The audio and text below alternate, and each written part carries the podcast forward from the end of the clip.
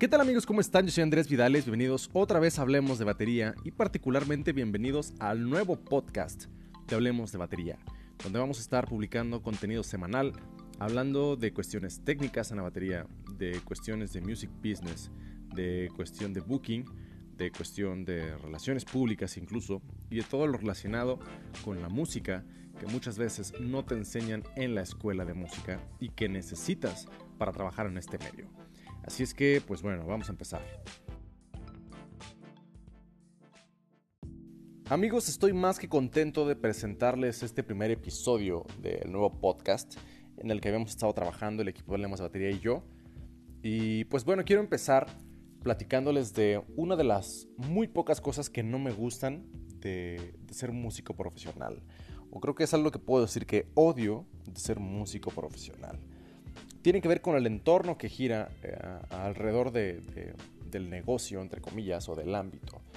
Y me refiero a los círculos sociales de los músicos.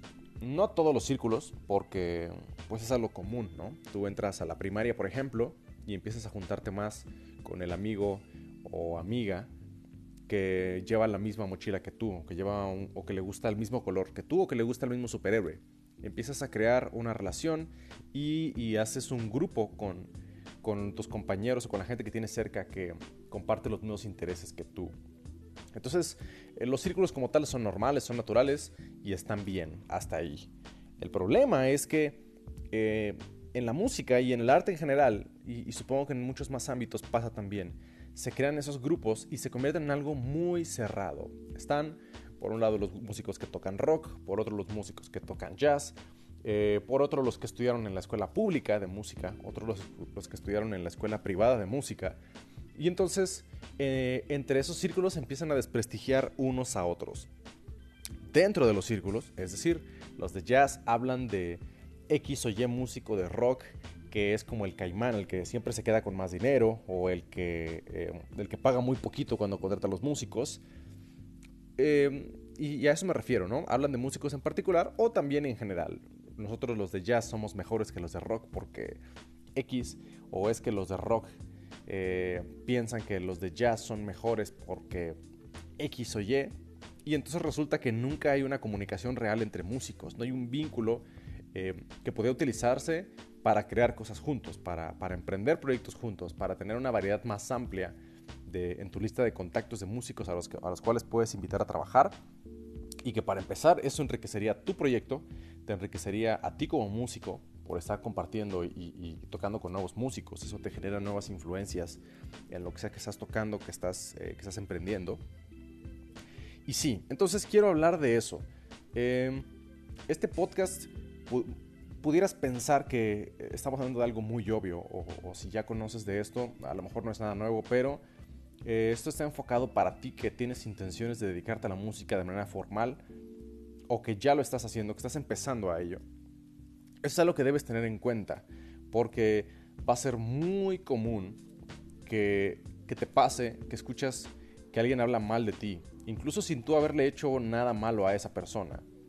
O que alguien habla mal de tu trabajo sin siquiera haberte escuchado tocar, ¿no? Simplemente por la foto de perfil que tienes en Facebook o por el tipo de videos que subes a Instagram.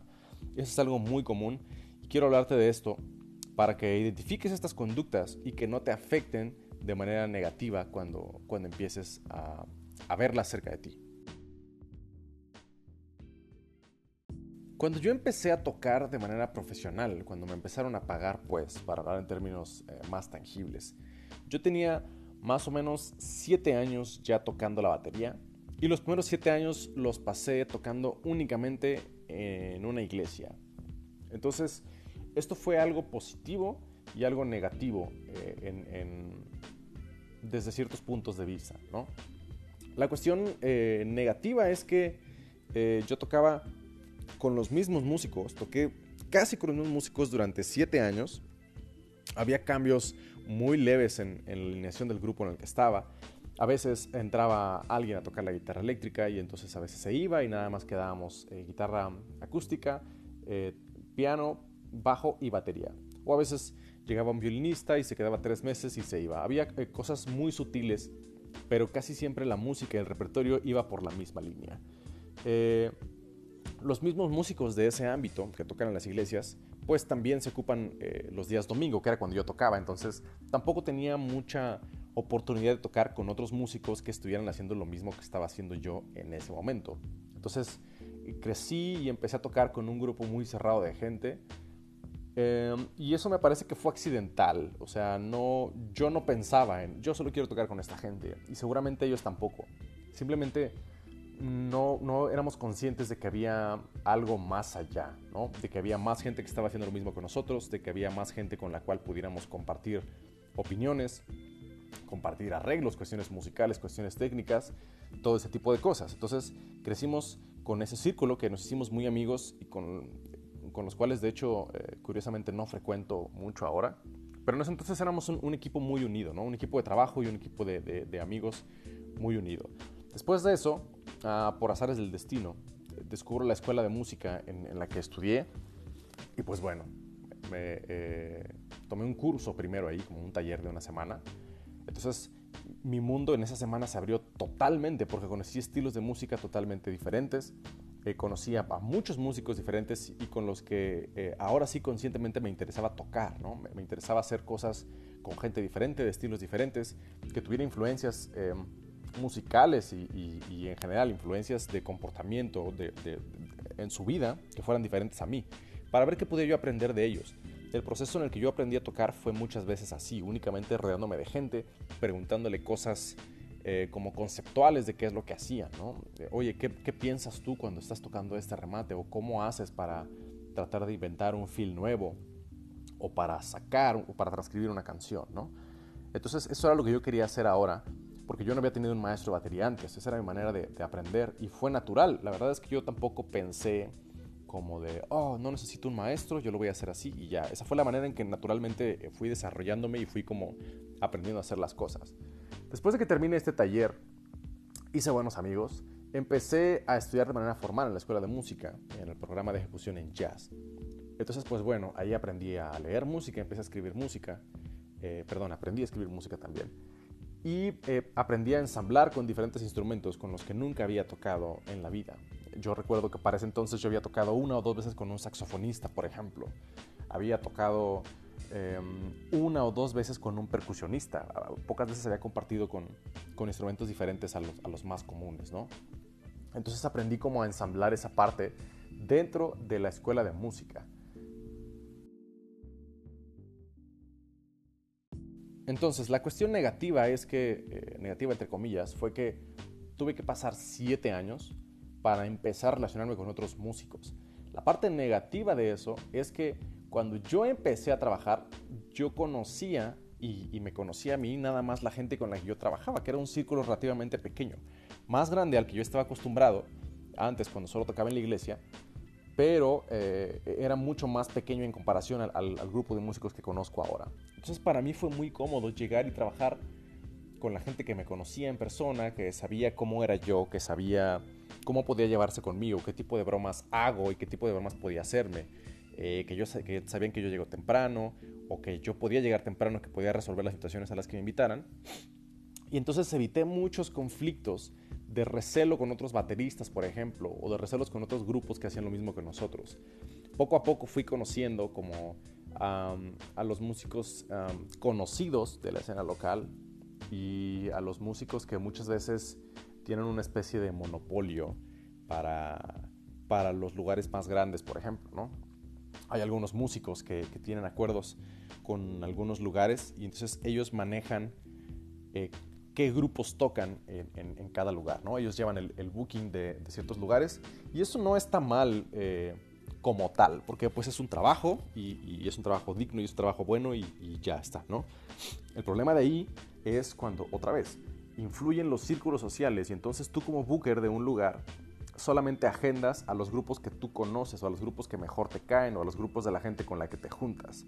Eso no nada más afecta uh, económica y laboralmente, a los grupos en general, a los que tú les cierras las puertas, sino que le afecta también a la escena local, porque entonces solamente está creciendo o se están reproduciendo los proyectos eh, que tú conoces, ¿no? Solamente están tocando y están avanzando, están haciendo cosas. Y la música, perdón, y la gente está escuchando la música de las 5 o 7, 8 bandas que tú estás programando. Entonces, eh, esa es una de, las cosas negativas de los círculos sociales. Esta onda de, la negatividad entre todos y de tirarse mala onda, de no recomendar a otros músicos porque eh, tú crees que son mejores que tú y te van a quitar el trabajo, eh, es algo que nos afecta a todos, que afecta a tu imagen, porque quien te escucha seguramente es muy posible que se genere una imagen negativa de ti por hablar mal de otras personas.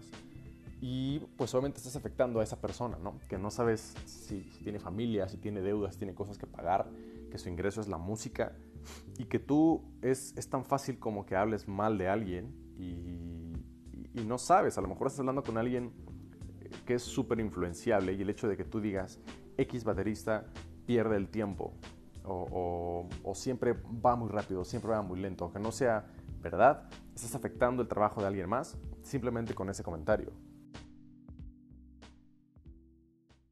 Desafortunadamente también es muy posible que vaya a pasar de manera contraria, que seas tú el que está, el que está siendo atacado o el que está mm, siendo calumniado para que no te den trabajo, o, que simplemente están hablando mal de ti, ¿no?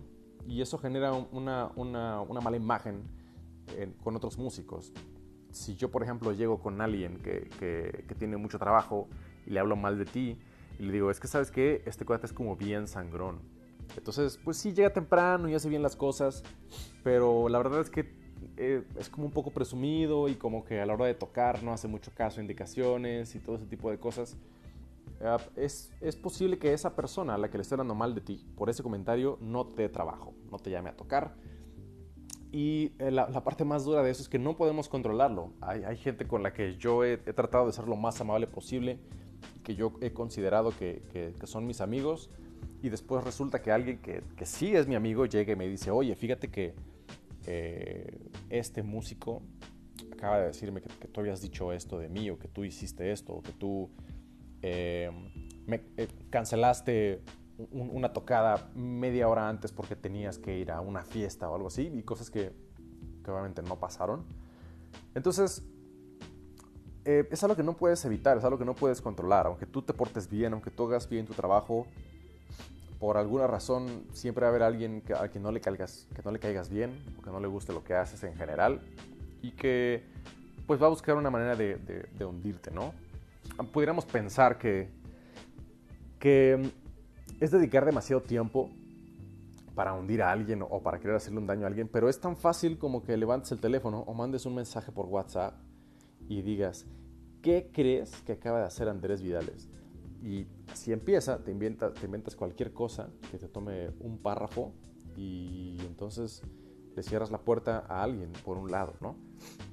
También eso nos pasa a, nosotros, ¿no? Eso nos pasa a todos, que empezamos a desconfiar de la gente sin, sin necesidad de que nos haya hecho algo. Entonces, este siendo un negocio o una industria que está basada en las relaciones sociales, creo que es importante que, sepas tú que estás iniciando o que quieres iniciar la música. Creo que es muy importante que sepas que van a hablar mal de ti, que va a haber muchas injusticias, como en todos lados, pero este, por ser una escena independiente muchas veces no hay cómo defenderte más que con, con lo que se acordó y ya está, ¿no? Entonces tienes que estar consciente de que la gente va a hablar mal de ti, de que va a haber malos comentarios, de que muchas veces alguien va a decir que tocas mal y, muchas veces va a haber gente que diga que no haces las cosas de manera correcta, ¿no? Alguien va a decir que, tu instrumento no sirve, alguien va a decir que tus baquetas no funcionan bien, alguien va a decir que, que no estás tocando como se debe. Y a veces tienen razón, a veces hay que, hay que también evaluarse uno y saber qué es lo que, lo que puedes mejorar, porque siempre se puede mejorar. Pero la mayoría de las veces cuando recibas un comentario negativo es solo por inseguridad de alguien más. O es, no sé, por, por, porque no tuvieron un buen día y entonces es su manera de, descargarlo con alguien y tú fuiste quien estaba enfrente de ellos y ya está. Así que pues bueno, en resumen, tienes que estar consciente de que mm, muchas veces es, este es un trabajo duro eh, emocionalmente por eso, porque además de estar lidiando con tener que juntar dinero para tu renta y para tus comidas y para lo que tienes que hacer, tienes que lidiar socialmente con la gente a la que no le agradas, con la gente ah, incluso que te detesta de alguna manera por algo que hiciste o dijiste, o porque subiste un video de un solo tocando mejor que él y eso fue suficiente para que, para que dispararas ese comentario, ¿no? Entonces, pues eso, sé consciente de que va a haber gente que va a buscar que la pases mal, pero al final del día no necesitas la aprobación de nadie. Yo creo que si necesitas escuchar de alguien que está haciendo las cosas bien, pudiera ser de tu maestro o quien tú consideres tu mentor, que, que sea alguien que tú sabes que te va a dar un punto de vista objetivo y que si te va a decir, estás haciendo esto mal, te va a dar una solución o te va a sugerir cómo puedes hacer las cosas bien. Que no va a ser una, únicamente una crítica para molestarte, para hacerte sentir mal, sino va a ser un, sí, estás haciendo esto mal, pero podrías corregirlo de esta, de esta o de esta manera.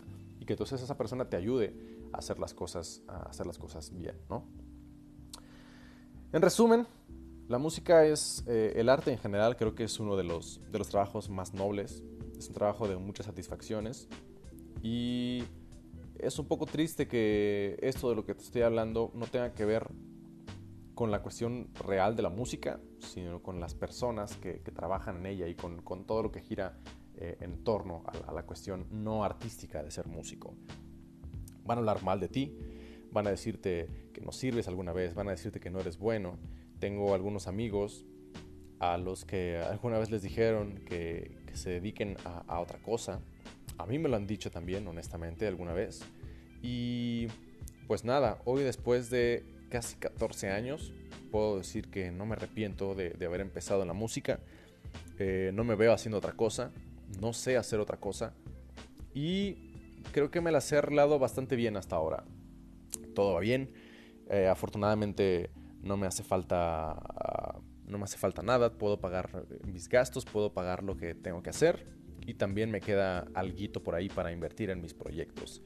Entonces, estás empezando la música, te felicito, es una buena decisión, qué bueno que lo decidiste, bienvenido a este mundo, disfrútalo y sé consciente que van a venir cosas contrarias, pero eso no define ni quién eres, ni qué vas a hacer, ni por qué tienes que seguir haciéndolo. ¿Sale? Muchas gracias por escuchar este podcast. Espero que, sea de motivación para ti. Espero que puedas seguir avanzando y espero que seas uno de los músicos más exitosos que, haya en, tu ciudad o en tu país o en donde sea que escuches y a donde sea que quieras llegar. Plantea metas y busca eh, completarlas. Yo soy Andrés Vidales y nos vemos en el próximo episodio.